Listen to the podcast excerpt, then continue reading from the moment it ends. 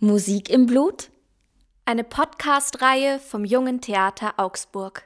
Mit 21 BürgerInnen, die in ihrer Freizeit gerne Musik machen. Manche mehr, manche weniger. Manche für Geld, die meisten nur für den Spaß. Jedes Jahr sucht das Junge Theater Augsburg neue ExpertInnen, um zu einem bestimmten Thema ihre Erfahrungen, Gedanken und Erlebnisse zu sammeln und daraus ein gemeinsames Theaterstück zu entwickeln. Normalerweise. Dieses Jahr sind daraus zehn Podcast-Folgen entstanden. Sie fragen nach dem Ursprung von Musikalität, beleuchten die Wege zum eigenen Musikmachen, untersuchen die Kraft der Musik und sind voll von unseren fröhlichen, traurigen, erstaunlichen und immer musikalischen Geschichten. Folge 2 Wege zur Musik. Familie. Mit Anita. Bernhard. Brigitte.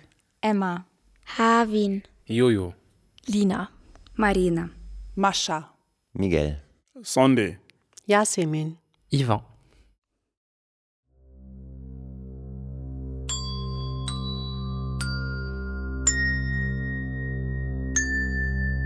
Als ich noch ein kleines Mädchen war, hat meine Mama mir erzählt.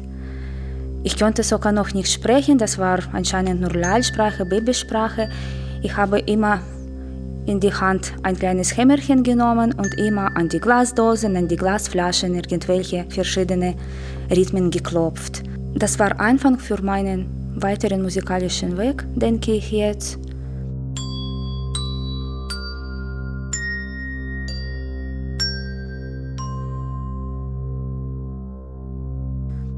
Meine Mutter hat auch zum Einschlafen immer für uns gesungen. Und sie hat nicht nur gesungen, sie hat auch Lieder aneinandergereiht. Das waren oft Lieder, wo sie nur einen Teil von dem Text kannte, zum Beispiel Bertolt Brecht und Kurt Weil. Sie hat am Grunde der Moldau gesungen und dann kam Mackie Messer. Aber sie kannte einfach nur ein Stück und dann sang sie weiter von den Schmetterlingen Jalawa. Und das ist einfach eine Kombination aus Liedern, die bleibt für mich ewig erhalten. Meine Mama hat oft gesungen zu Hause für uns oder gesummt die verschiedenen Melodien, aber hat sie nie Musik professionell gemacht. Und Opa hat auch gesungen, hatte gute Stimme, aber das war auch nicht professionell. Ich bin die Einzige in der Familie, die wirklich dann auf professionellen Weg gegangen ist.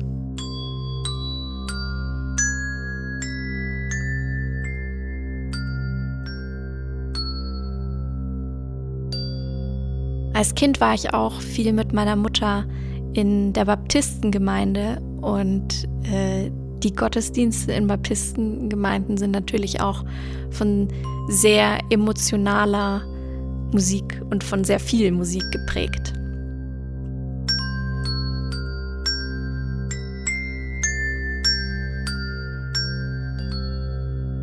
Also die Person, die meine musikalische Entwicklung definitiv am meisten beeinflusst hat, ist meine Mutter.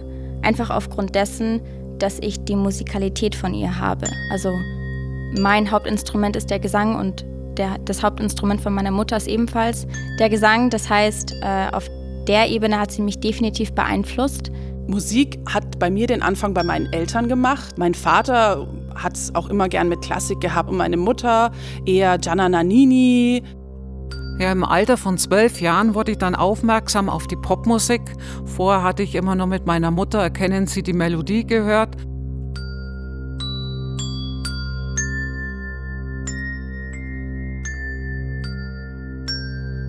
Ich bin auf jeden Fall auch durch meine Eltern zur Musik gekommen.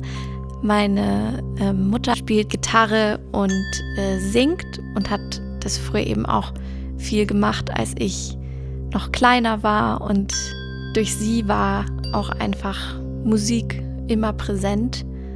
Also meine Mutter hat mich unterbewusst beeinflusst, eigentlich. Und nicht speziell gesagt, du musst jetzt machen.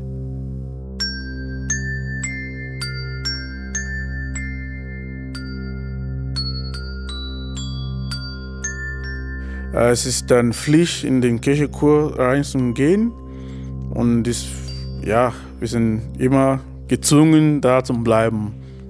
Weil die jeden Großeltern will ihre Sohn oder Enkelkind sehen, am Sonntag wieder singen. Und, und wenn man einmal nicht dabei ist, dann ist es Ärger, der gibt Ärger von zu Hause.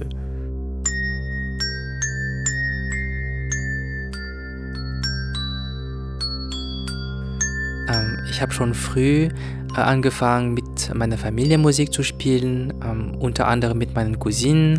Die spielen die Geige, Gitarre, auch ein bisschen Klavier und singen auch. Ähm, als wir Kinder waren, haben wir natürlich mit Klassik angefangen, aber heute spielen wir immer noch ab und zu für jedes Mal, wenn wir uns treffen. und zwar Lieder, die wir mögen. Ich spiele Musik seit ich klein bin, genau die Ecke, die ich gekommen, die Gemeinschaft, äh, die Gemeinde, alle, was, äh, was wir machen bei uns in meiner Ecke, die, wo ich geboren, reingeboren bin, es ist äh, die Trommel und Singen vor die König. Da habe ich die Musik angefangen zu reinschauen, wie meine Verwandten immer mit der Musik gespielt. Da habe ich dann gesehen, die lernen uns nicht an, sondern wir sind das. Und wir machen einfach mit. Und es ist einfach automatisch äh, gekommen. Da habe ich dann die Musik angefangen.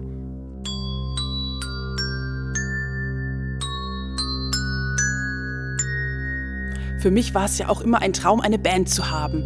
Und mein Mann hat immer in Bands gespielt. Mein Mann spielt Gitarre und jetzt hatte er eine Band, die hieß zu dem Zeitpunkt Moral Hazard. Und Moral Hazard ist eine Metalband. Und der Sänger hat auch Gitarre gespielt und gesagt, er will sich eigentlich mehr auf die Gitarre konzentrieren. Und so kam ich zu dieser Band. Und dann sollte ich plötzlich Metal singen. Und ich hatte nie was mit Metal am Hut. Und ich habe gemerkt, es dauert, bis ich mich da einfinde. Und es hat zwar eine Weile gedauert, aber ich habe es auch wirklich gern gemacht.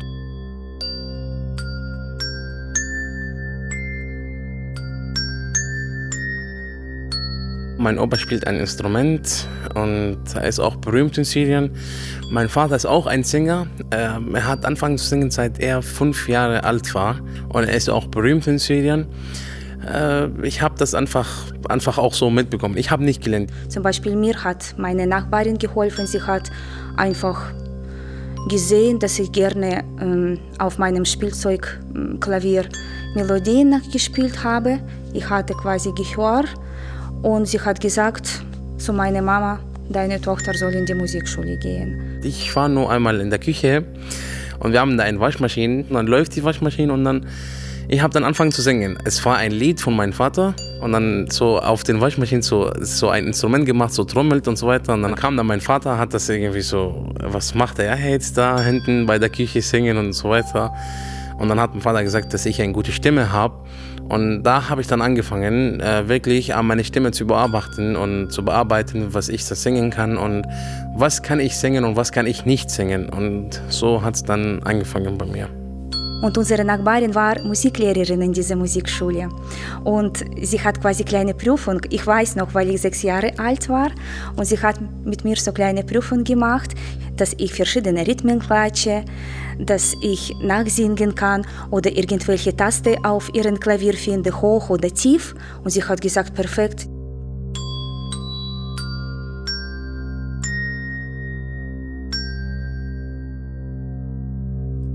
Wir waren bei Großtante und Großonkel in Karlsruhe und die haben halt in einem Zimmer ein Klavier rumstehen, wo wir immer drauf rumgeklimpert haben, obwohl wir es nicht konnten. Hat uns halt Spaß gemacht und dann kam mein Großonkel rein und meinte, ja, wenn euch das zu viel Spaß macht, das Musizieren, ich hätte da im Speicher noch eine alte Klarinette rumliegen, da spiele ich eh nicht mehr drauf, könnt ihr mal ausprobieren. Dann hat er sie uns runtergebracht und ich fand das auch ganz toll. Am Anfang kam nur so Quietschen raus, aber irgendwann ging es dann auch mit richtigen Tönen. Meine beste Freundin hat Geige gespielt. Und dann dachte ich, okay, ich spiele jetzt Klavier. Und dann habe ich einen Tag Klavier gespielt. Und dann hat es mir gefallen und dann habe ich immer weiter gespielt. Es hat dann von einer Freundin, die Schwester, die auch Klarinette gespielt hat, mir ihr Anfängerbuch geliehen Und dann habe ich damit weitergeübt.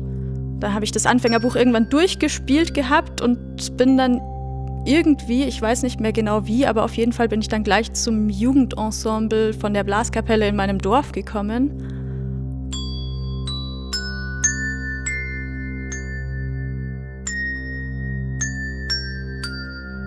Meine wichtigsten musikalischen Einflüsse habe ich zuerst von meinen Eltern bekommen. Die haben damals noch auf dem Radio sehr viel Klassik gehört. Aber ich habe auf dem Radio auch für mich gleich als kleiner, kleiner Knopf noch die Jazzmusik äh, entdeckt und sehr geliebt, was meinen Eltern gar nicht so gut gefallen hat.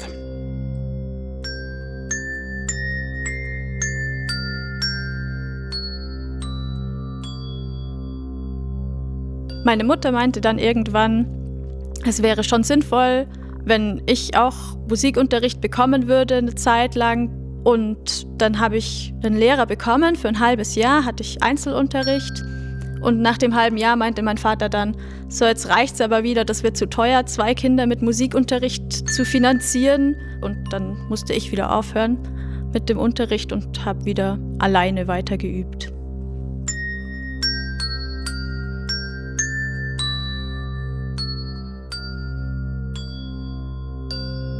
Mein Vater ist äh, chilenischer Musiker. Der hat äh, in den 70er Jahren chilenische Protestlieder gesungen, hier in Deutschland als Exilchilene auch aufgeführt. Und ich bin mit dieser Musik groß geworden, die hat mich sehr geprägt. Und genauso auch bei meinem Vater, der hat äh, früher Schlagzeug gespielt und sobald irgendwo Musik lief, hat er eigentlich immer irgendwie mit seinen Fingern auf dem Tisch getrommelt und ich glaube, das hat mir vielleicht auch so ein bisschen dieses Rhythmusgefühl mitgegeben. Mein Papa hat viele Musik gehört, viele auch verschiedene Musikarten, auch alevitische Musik, äh, obwohl wir keine Aleviten sind. Aber mein Papa hat alevitische Lieder geliebt. Er hatte auch so Schallplatten von, von jeder Seite Musikarten, die 45er, die ich immer noch daheim habe.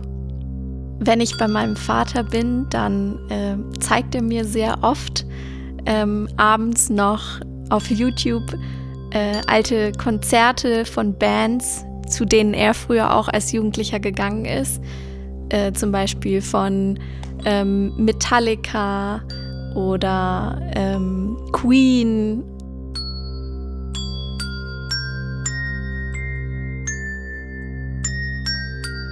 Ich finde sehr schwierig von meinem Vater zu singen, egal wie alt bin ich, ob ich jetzt sieben Jahre alt bin oder noch 20 Jahre oder noch mehr.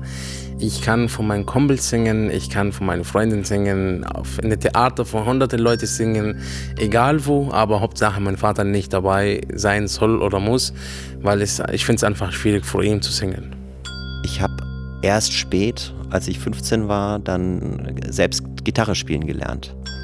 Und zwar auch aus dem Grund, weil mein Vater 1993, 94 ist er wieder zurückgegangen nach Chile. Und ähm, dass ich dann seine Musik machen konnte, da konnte ich mir immer so ein bisschen wieder herholen.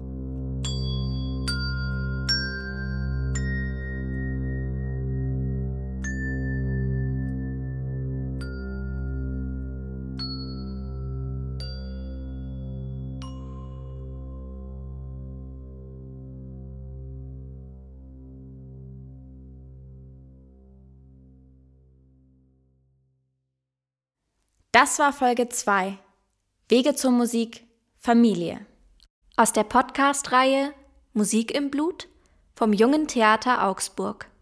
Die Porträts aller ExpertInnen und des Teams von Musik im Blut sind auf der Homepage des Jungen Theaters sichtbar unter jt-augsburg.de slash Musik im Blut. Auf Wiederhören! Neun weitere Folgen von Musik im Blut stehen zur Anhörung bereit. Auf Wiedersehen! Über den Spendenknopf unterstützen Sie unsere Arbeit und wir können Sie hoffentlich bald wieder bei einer Aufführung begrüßen. Wir bedanken uns für die Unterstützung bei der Stadt Augsburg, dem Land Bayern und dem Bundesamt für Migration und Flüchtlinge. Wir bedanken uns für die Kooperation beim Friedensbüro der Stadt Augsburg, der Sing- und Musikschule Mozartstadt Augsburg und A3 Kultur. Wir bedanken uns bei Claudia Roth, Vizepräsidentin des Deutschen Bundestages, für ihren Einsatz als Schirmfrau.